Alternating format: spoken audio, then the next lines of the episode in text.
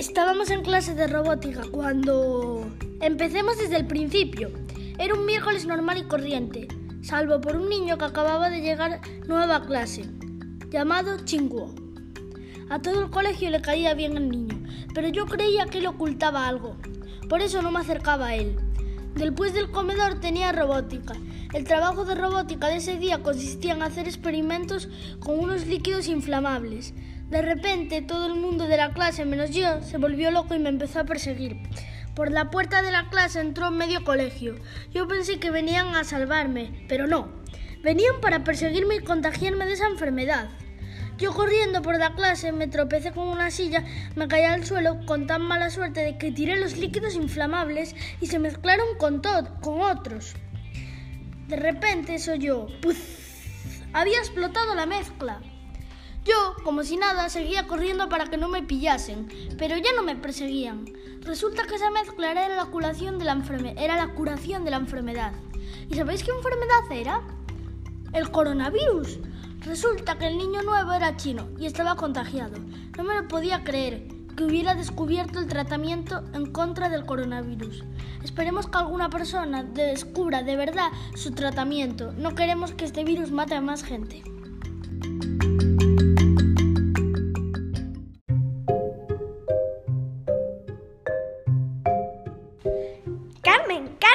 Bueno, vou vos contar a historia dende o principio. Estábamos na clase esperando a Manuel, pero Manuel non apareceu. Todo iba ben ata que Eric dixo, abúrrome. Nese momento, Lucas Márquez desapareceu. Logo Lucas Celdrán, Xoel, Cristian, Noah, Tania, etc. Habían desaparecido todos menos Sophie e eu. As dúas berramos como tolas. Que íbamos a facer senón? non? De repente algo golpeou na cabeza, pero non me doeu, pero era un ladrillo.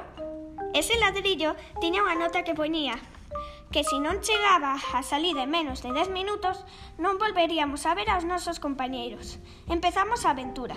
Cando, imas, cando ainda estábamos empezando, vimos a un can. Sofía asustouse, pero ese can era especial. O can, en vez de ladrar, dixo, Carmen, Carmen. Supimos que era Carmen. Pero Sofi non quería saber nada do tema. Continuamos camiñando e encontrámonos un loro. E sabedes quen era? Diego. Seguimos e encontrámonos ao burro Bruno, a ardilla Arame, a salamandra Alejandra, o cabalo Xoel, o flamenco Brazley, o búho Méndez, o canguro Lucas Celdrán, o mono Vidal, o gorila Alejandro, a gata Lía, a galiña Irene, o galo Joel, a jirafa Cristian, o oso Lucas Márquez, o pingüino Roque, o peixe Noa, o conexo Tania, a raposa Carla, a toupa Rania, o pelícalo Eric e o papo rubio Alberto. Estábamos todos menos García. Buscamos por todas partes e ao fondo oíase Cinco, catro, tres. De repente vexo a unha formiga. Levanto a dous e digo un. Cero. García, correcto.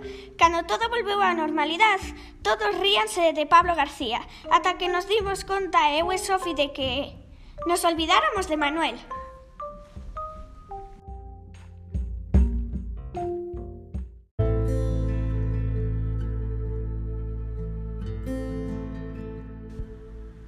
Eu ia pola rúa tranquila, cando de súpeto, sin querer, pisei a un can. O can, en vez de ladrar, maullou, como se fose un gato. Eu non entendía nada, pero eu despois vin un gato e ladrou. Logo unha vaca e balaba, logo unha ovella mugía. E eu pareime a pensar. E dixen, os sons dos animais son ao revés. E eu preguntei a un señor que pasaba por ali e que hora era. El díxome as 4 e media da mañá. Despois volvín a decir ao señor, en Lugo diríame que hora é. El díxome ás 4 e media da tarde e despois gritei estou no mundo ao revés.